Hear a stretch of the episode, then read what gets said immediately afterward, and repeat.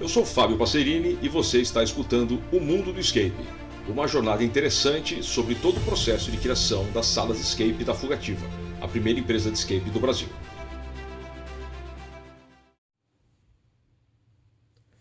Com a previsão de encerramento da temporada de O Campanário 2, é, surgiu uma ideia maluca aí, fomentada de um até, até de uma forma meio enviesada, não vou entrar aqui no, no mérito, porque não gosto de falar mal das pessoas, mas nós tivemos aí uma, uma sugestão externa de lançar um outro jogo para poder fazer buzz na mídia, porque como o Campanário 2 já tinha sido lançado, é, precisava ter um jogo novo para sair na mídia. Depois nós percebemos que além de ser uma grande bobagem, a pessoa nos deixou na mão, mas tudo bem. E aí nós tínhamos, íamos encerrar a temporada de dois meses prevista para o Campanário 2 e a gente estava pensando se prorrogar, prorrogava essa temporada por mais um mês ou o que fazia lá.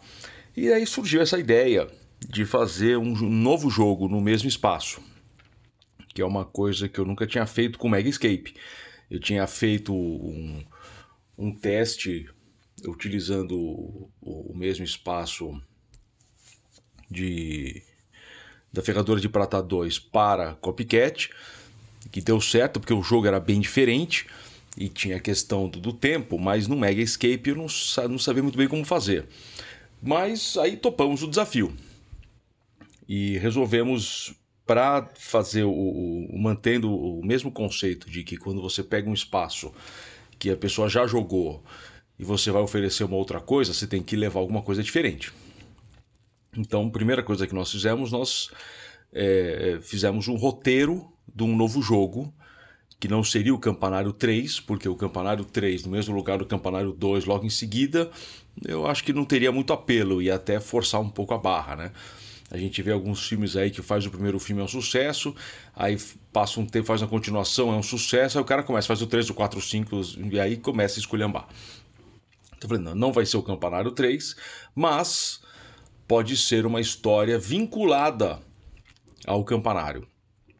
E daí surgiu a ideia da figura do guardião, que era a figura do monge presente no, no, no, campanário e presente no campanário 2, muito mais até no campanário 2, ser alguma coisa em volta dele. Então nós tínhamos que lidar com ele. E aí surgiu o projeto de O Segredo do Pentagrama um conto, uma história do universo, o campanário. Então, assim, estamos vinculando ao, ao, mesmo história, usar o mesmo espaço era um desafio, e daí eu sempre tive vontade de fazer um mega escape de terror onde as pessoas começassem todas sozinhas, cada uma num, num, num local. Entendeu? Todo mundo separado e depois as pessoas vão ter que se encontrando e vão ter que se, se organizando, etc. Fazendo uma pesquisa rápida, em mídia social com, com as pessoas que jogam, eu percebi que um jogo desse tem um apelo muito pequeno. Pouca gente tem coragem de começar um Mega Escape nosso sozinha. Então nós resolvemos é, adaptar e é, fizemos um jogo onde as pessoas iriam começar separadas em pequenos grupos. Então a gente pegava o grupo, que era até acho que até oito pessoas, se não me engano, e separava em três ou quatro, quer dizer, duas, três ou quatro, não, três ou quatro salas. Se o grupo era maior, a gente conseguia separar em quatro. Se o grupo estava em cinco, por exemplo, a gente separava em três, alguém ficava sozinho. Sempre tem alguém que encara começar sozinho e, e aí separamos o grupo. O grupo começava separado, em salas separadas e uma profusão de enigmas para terem que trocar coisas de uma sala para outra. O roteiro do jogo ficou bem interessante, ficou bem legal incluímos uma outra questão, que era você não tinha como pedir dica, a dica chegava até você se fosse necessária, então se concentra no jogo, como escapar, no, a gente está monitorando, né? a gente cuida do, do, da sua diversão, e não tinha tempo, então você não tinha pressão do tempo, você sabia que você tinha que sair, você não sabia, então você não sabia muito bem o que você tinha que fazer, quanto tempo faltava, etc. Você não podia pedir dica, então era uma sensação de insegurança maior do que o normal. Por um lado, é, deixou de ter a pressão do tempo, o pessoal fica olhando o cronômetro, nossa, quanto tempo falta, etc. Por outro, você não saber quanto falta, o que tem para fazer, você não pode pedir dica, você fica travado de um jeito que você não sabe muito bem o que fazer, dá, dá uma angústia diferente, dá um, uma sensação de impotência maior o que, que eu faço. E como os grupos separados tinham que trabalhar de forma organizada, uma coisa da sala 1 tinha que dar um jeito de chegar na sala 3, a coisa da sala 2 usava na sala 1. Todas as comunicações entre as salas tinham duas portas, então você conseguia em algum momento abrir a primeira falando um grupo com o outro e depois você tinha que passar objetos e informação e trabalhar em conjunto para abrir a segunda porta, para efetivamente você ter o acesso à sala seguinte. Então teve, teve grupos que aconteceu o seguinte: um, um, grupo avançava mais rápido e o outro ficava batendo cabeça, aí ficava o pessoal esperando. Então essa espera de você, não sei quanto tempo falta, não posso pedir dica, estou aqui travado, o que será que está acontecendo na outra sala? É uma angústia legal que a gente conseguiu trazer. Para algumas pessoas dá uma certa frustração, você não está fazendo nada. Mas a ideia é, você está num jogo de terror, você está preso, você não sabe o que fazer e você fica perdidão ali. Quando precisava de alguma instrução, o guardião entrava. Ele apontava alguma coisa, ele conduzia alguma coisa. E foi a primeira vez que nós colocamos um pouco de mais de tecnologia na parte de acesso. Então, o guardião tinha todo um sistema de controle remoto que ele conseguia abrir e fechar as portas que ele queria à medida que ele andando. Ele conseguia acender e apagar as luzes à medida que ele andava. Então, quando a gente queria, por exemplo, que as pessoas se concentrassem em determinado ambiente, o guardião entrava, conduzia as pessoas para esse ambiente, sempre sem falar nada, e, e apagava a luz à medida que ele andando. E, a, e aí ele saía por uma porta, as pessoas tentavam abrir essa porta de novo e já estava fechada atrás dele. Uma coisa meio, parecia uma coisa meio, meio, meio de mágica, assim, a gente colocou todos esses sistemas nas portas, ficou bem legal. O jogo foi muito divertido. Nós criamos uma história onde o, o, o, nós tínhamos conseguido resolver a história do, do talismã, do amuleto lá do, do, do, do quadro da, da Madre Superiora com a menina, recolocar no lugar certo e com isso acalmar né, o espírito da, da Clara, da, da menina fantasma, mas o mal continuava presente. E o guardião estava ali para conter este mal. Só que sozinho ele não consegue, ele precisa da ajuda das pessoas para organizar os elementos do pentagrama e com isso definitivamente encerrar uh, o mal presente dentro do espírito, dentro do local, dentro de toda a mística do, do campanário.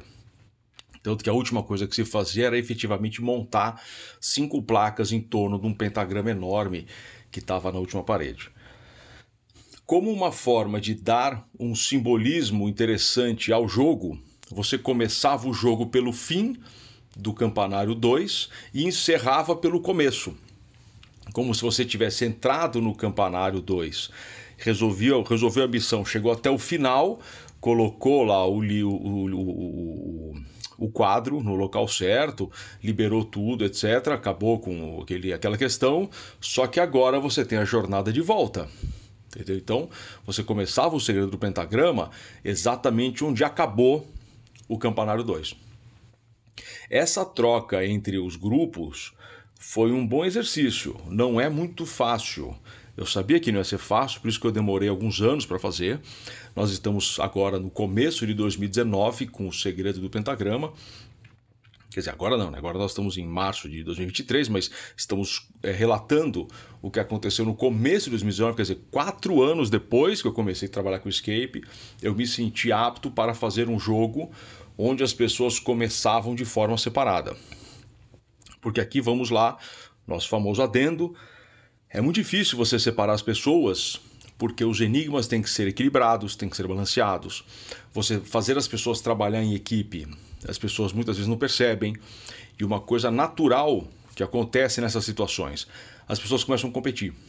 Então a pessoa fala: estou na minha sala, resolvi o enigma da minha sala, da outra sala não resolveram, estou indo melhor que ele meu grupo está indo melhor que aquele grupo, então não vou passar essa informação, porque de repente ele nos deixa aqui, ele avança e deixa a gente para trás.